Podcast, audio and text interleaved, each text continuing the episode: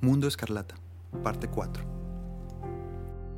Deliro, suspiro y conspiro porque te admiro y me encandilo.